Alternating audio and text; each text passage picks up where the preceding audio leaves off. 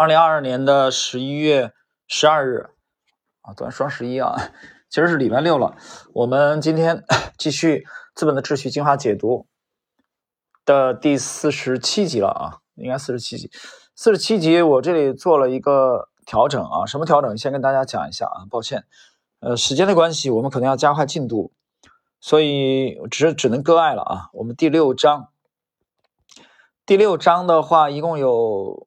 我们看啊，大概是有八个小节左右啊。我们在上一集，呃，给大家解读的是激进的的庞巴维克与时间偏好心理学这一章，都是在讲时间偏好的啊。我们再说通俗一点，其实就是帮助你理解迂回的重要性、必要性，听懂了吧？因为人性是不想讲这个迂回的，人性就是要直接的。我们经常讲立即实现和延迟满足的区别，其实也就是培养你的 延迟满足的这种啊这种意识。呃，时间关系，我讲了，我们呃进度可能需要提升啊，所以的话非常遗憾啊，我们只能割爱，就是第六章的余下的几个小节，比如说第二小节啊，菲尼亚斯盖奇的离奇案件，第三个小节势与力的思维，第四 时间的主观性，第五成瘾者的权衡，然后第六华尔街对中间目标不感兴趣啊，第七对跨期的适应啊，我在这里略过了，大家自己去阅读啊这部书。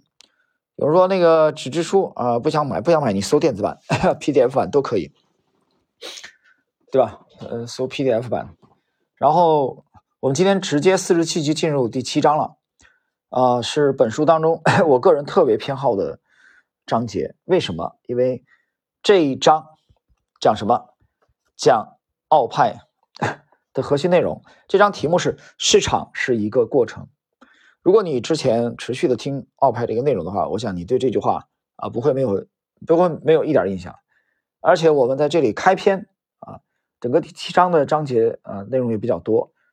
开篇的第一节讲的就是大萧条的预见者谁呢？路德维希·冯·米塞斯，整个奥派当中啊，我本人最偏爱的一位啊，大师中的大师。然后今天我们需要先给第七章开个头啊，它等于前。前面有第七章的一个前言的部分，我们先来看这个前言的部分啊。等会儿结合这个正文内容，我再来进行解读。第七章，市场是一个过程。一个多世纪以来，奥地利学派因其基本方法论而被人们贴上了过时和不科学的标签。那时，主流经济学的代表人物主要是二十世纪早期的约翰·梅纳德·凯恩斯，以及二十世纪中期的保罗·萨缪尔森。呃，解释一下，萨缪尔森是在一九七零年啊。获得了诺贝尔经济学奖啊，这也是这个首次获得这个奖的 美国人，无疑超越了奥地利学派的先验论啊，先后的先，检验的验，试验的验，以其物理学为榜样的定量分析和实证分析技巧，朝着与其他科学家截然不同的方向发展。但是，当物理学家在相关领域里稳步前进的时候，数理经济学家方向的转变，使世界再次陷入金融危机和劳动力市场停滞。他们在对大萧条进行研究后，声称已经解决了上述问题。消费者和生产者的主观期望和偏好与相应数学模型的契合度是足够的。契是默契的契啊，契合。作为一门社会科学，经济学研究在本质上需要具备人的行为分析（括弧米塞斯提出的用于研究人类行为的术语啊中的逻辑）。演绎及先验性方法，先后的先啊，实验的实，啊，实验的验。米塞斯的理论继承了蒙格尔和庞巴维克有关价值、资本和时间的研究成果。作为一个善于独立思考的学者，米塞斯通过不断提炼、补充（括弧特别是在货币和信贷方面）。停顿一下，大家，如果你持续听节目，你包括星球啊，包括这个半鹏的知识星球，你去看。你会发现 在其中，货币和信贷是一个绝对是一个高频的词汇啊！因为你研究经济的话，你你不研究这两个啊，不研究这两个这个因素的话，我都不知道你在你在研究什么。当然，真周期很重要啊，但是货币和信贷，你听我的节目里面，它你会发现它其实是一个非常高频的词汇。OK，我们继续，最终提出了我们如今熟知的奥地利学派经济周期理论（括弧 ABCT），将那一时代。划分为不同的高峰期和低谷期，对经济繁荣和萧条做出了解释。米塞斯的研究成果告诉人们，奥地利学派理论在拥有强大适应性的同时，也从不会偏离其基本方法论。（括弧事实上，他是语言逻辑推理的忠实的追随者。）你去看米塞斯的著作啊，呃，坦白的讲，我跟朋友讲了不止一次啊，我几位朋友交流的时候，他们让我推荐书籍，其实我都会这个反复的不止一次向他们推荐，向他们推荐奥派，向他们推荐这个路德维希·冯·米塞斯。呃，第二位才是这个冯·哈耶克。包括卡尔蒙格尔，我觉得这都在后边啊。我把我现在把米塞斯放在第一位，当然这个我我这几年也有变化啊，也就是说等于三年之前我可能会把哈耶克放在前面，但最近这三三年多到四年啊，我越来越被这个路德维希·冯·米塞斯的魅力所折服。原因大家后边可以听到，我们继续看。此外，米塞斯的研究也显示了不凡的演化发展能力。所有这些都为新的理解和应用敞开了大门，其中就包括本书中的奥地利学派投资法。米塞斯是那一代历史时代历史的见证者，他是第一次世界大战的炮兵军官，奥匈帝国崩塌之际的维也纳居民和大学讲师，二十世纪二十年代繁荣时期货币和银行领域的学者。停顿一下啊，大家记得吗？卡尔蒙格尔啊也干过这活对吧？蒙格尔也也有培训班的。对吧？讲授自己的经济学思想。我们继续，他还是犹太人，是纳粹崛起时期国家社会主义的坚定批评者，因此他不得不逃离纳粹控控制下的欧洲。随后，在其1949年的《人的行为》中，听懂啊？这是米塞斯最为著名的啊，也是最为重要的著作，《人的行为》。但是这个绝对大部头中的大部头。我们继续看，米塞斯为账号世界指出了经济学不可动摇的人类行为学本质，一切现象只能通过人类的主观行为来解释清楚。米塞斯作为学者和老师，竭尽全力让世人理解自己的理论。（括弧遗憾的是，许多人啊，很多人拒绝相信他。）停顿一下，今天我们这个小节其实就是为第七章开篇啊，实际上第七章的灵魂人物就是路德维希·冯·米塞斯。那么，这里头这句话这章的题目“市场是一个过程”，就是路德维希·冯·米塞斯的原创。呃，在后续内容之前啊，我得给大家插进一段内容啊，因为 我向不止一位朋友推荐过啊，强烈的推荐过啊，米塞斯的一部传记。这部传记的作者啊是这个约尔格吉多希尔斯曼啊，这是一个德国人啊。这部书到现在我是我读过的关于米塞斯的著作里面，我认为是最精彩的一部啊。当然这个篇幅也很夸张啊，很夸张啊。这这篇幅我估计这篇幅有八百多页，一部绝对大部头，但是非常精彩，很经典。在这部书的前言部分啊。在这部书的前言部分，我觉得 很有必要啊，给大家介绍一下徐尔斯曼笔下的米塞斯到底是一个什么样的形象啊？我我把这里插一段啊，徐尔斯曼对米塞斯的描述是这米塞斯这部传记啊，当然有兴趣了解的话啊，你可以这个呃微信呢，我我们再交流。一九四零年夏天啊，以下内容是希尔斯曼对呃路德维希·冯·米塞斯的简短的描述啊。一九四零年夏天，希特勒的军队进驻法国，对瑞士形成了包围之势。此时，米塞斯正和妻子马吉特坐上一辆巴士，车上挤满了准备逃离欧洲的犹太人。为了避开围追堵截，巴士司机绕道穿过法国乡村，不停的、不时的停车向当地人打听前方德国人的行踪，遇到情况就从原路返回，寻找其他路线。不到两个月之后，就是米塞斯五十九岁生日。他是侵略者的通缉要犯。两年前，他们彻底搜查了他在维也纳的公寓，没收了他的档案，冻结了他的账户。那时，米塞斯希望他在日内瓦是安全的。然而，现在似乎整个欧洲都没有他的立锥之地了。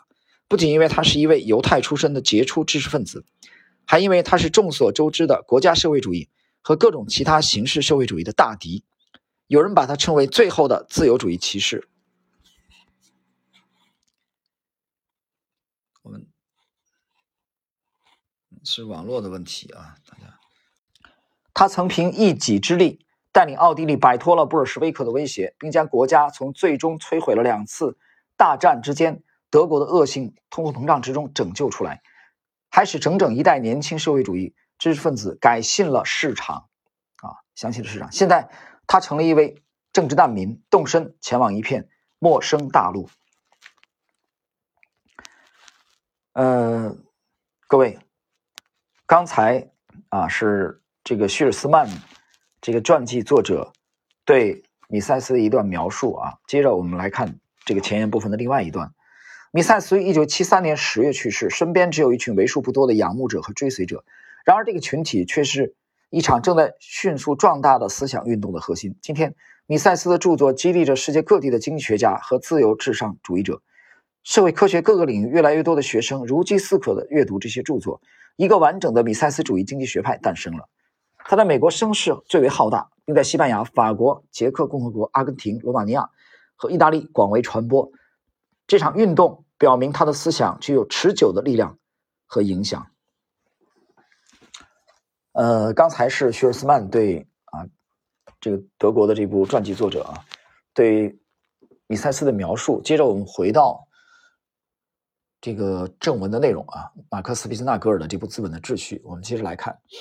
一九五四年的一天，七十多岁高龄的米塞斯在一堂研究生课上，呃，这堂课上有个谁呢？有就是伊斯雷尔·科斯纳啊，大家大家去读奥派的那个那个那个体系当中啊，科斯纳也是一位，呃，科斯纳是一位非常重要的人物。用夹杂着奥地利口音的英语，有力的说道：“市场是一个过程。”米塞斯作为有史以来最伟大的经济学家之一，用这句话打开了学生们的思维。市场不单单是交易的场所或静态的事物，而是被无数形形色色的市场参与者的行为所影响。（括弧）正如克利普告诉我的，交易中发生的一切只是价格发现过程的表现。市场只能被理解为一个过程，一个目的导向的过程，其中的因果关系均指向市场参与者的目标。挺短了，关于市场的重要性啊，关于市场的重要性，我在上一集其实有过这个解释。我在上一集插入了呃一段这个《国富论》的作者亚当·斯密的啊论述，啊，他在强调的是，呃，花了一定篇幅讲这个慈善，这个商业啊，就是最大的慈善。其实这里边这个斯密强调了市场的重要性，啊，强调了在陌生人之间市场的重要性，那么强调了陌生人之间的契约。啊，守规则的重要性。OK，我们刚才读到这一段的时候，我们又看到体现了市场的重要性。环境和感知总会发生变化，有时是自然而然的，有时则是通过经过人为干预甚至扭曲的。以米塞斯对市场的了解，他当然知道市场在受到破坏时会暴露出的弱点。他也在经济周期理论中指出，市场就像一个在扭曲地带中的价格发现过程，市场的不断自我调整和适应。将在各种均衡之力的作用下催生出来。米塞斯那天的演讲地点就像他的开场白一样重要——纽约大学奥地利学派的新据点。这里是古典自由主义和奥地利学派的堡垒，在本质上就是米塞斯一个人。他让学派的火炬一直燃烧着，不让他被干涉主义及盛行的非自由主义政治之风吹灭。严格不屈的原则使米塞斯付出了沉重的代价，对吧？你 你不屈嘛？你肯定要付出代价，对吧？你因为你被这个，是吧？你被他当时的主流所抛弃嘛？你成为了一个社，成为了一个社会边缘人啊！不说什么社会边缘政治经济学家啊，主流的这种啊，这种干预之风的，这包括这个乌托邦的这种玩意儿，甚嚣尘上尘上的时候，一个自由主义者是没有什么空间的。OK，当他一九四零年来到美国时，面对的是非常糟糕的待遇，他的牺牲和拒绝妥协。让自己难以谋得一份好工作，啊，他如果让步，其实不是这样的，他完全可以比现在过得好，但是代价就是要放弃自己的信仰，啊，对老头来说，no，坚决不会的，不会的，啊，他选择了一生不屈服，所以他的一生啊被主流经济学排除在外，但是那又怎样呢？我们继续。而这个世界却因此变得更好，正如罗恩·保罗所言。听懂啊？罗恩·保罗，我是在这个大家记得吧？我们整个这部书解读的前言部分，他写了一篇非常精彩的序言，推荐这个斯皮斯纳格尔的这部著作啊，《资本的秩序》。罗恩·保罗所言，米塞斯从未屈服于任何诱惑或改变自己的立场，来让传统经济学派更好的接受自己。这恰恰证明了他是一个意志坚定、性格坚强的人。米塞斯矢志不渝，视富贵如浮云，看清众多无价的荣誉，包括经济学家约尔格吉多希尔斯曼在米塞斯的自传中对他的褒奖。啊，这就是刚才我提的那位德国人啊。他本身也是一位经济学家，他给米塞斯立的这部传记啊，我觉得读了又读，太棒了。在米塞斯的这个希尔斯曼的这个执笔的这部传记当中，对米塞斯的褒奖是什么呢？自由主义最后的骑士啊，他捍卫的是自由主义的这个坚定的信仰。呃，其实各位，呃，当我其实每当读到这一段的时候啊，我就觉得还是真是啊有点激动，因为。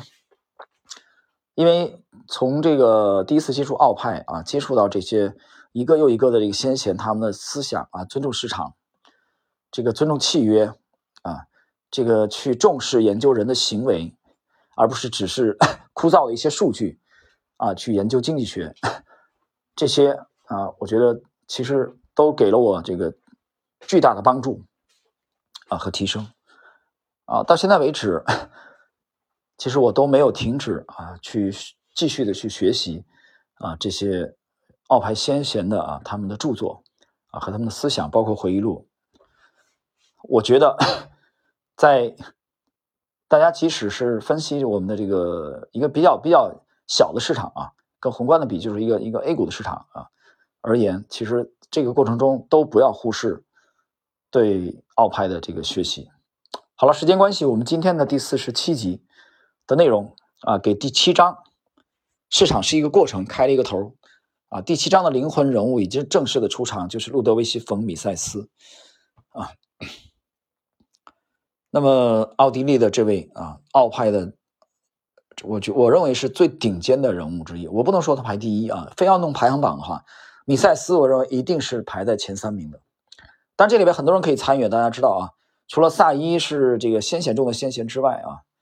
这个庞巴维克，庞巴维克也好，卡尔门格尔也好啊，影响力最大的，可能很多人最知道的一个就是哈耶克啊，因为他得了诺贝尔经济学奖啊，老头年纪已经很大了。但是我觉得一个人的成就，一个经济学家的成就，我们不能单单的以他是否获得过诺贝尔经济学奖啊来论证。那么哈耶克的导师米塞斯就是这么一个人。好了，时间关系，我们今天的第四十七集就到这里。下一集我们继续第七章的正式的第一个小节——大萧条的预见者。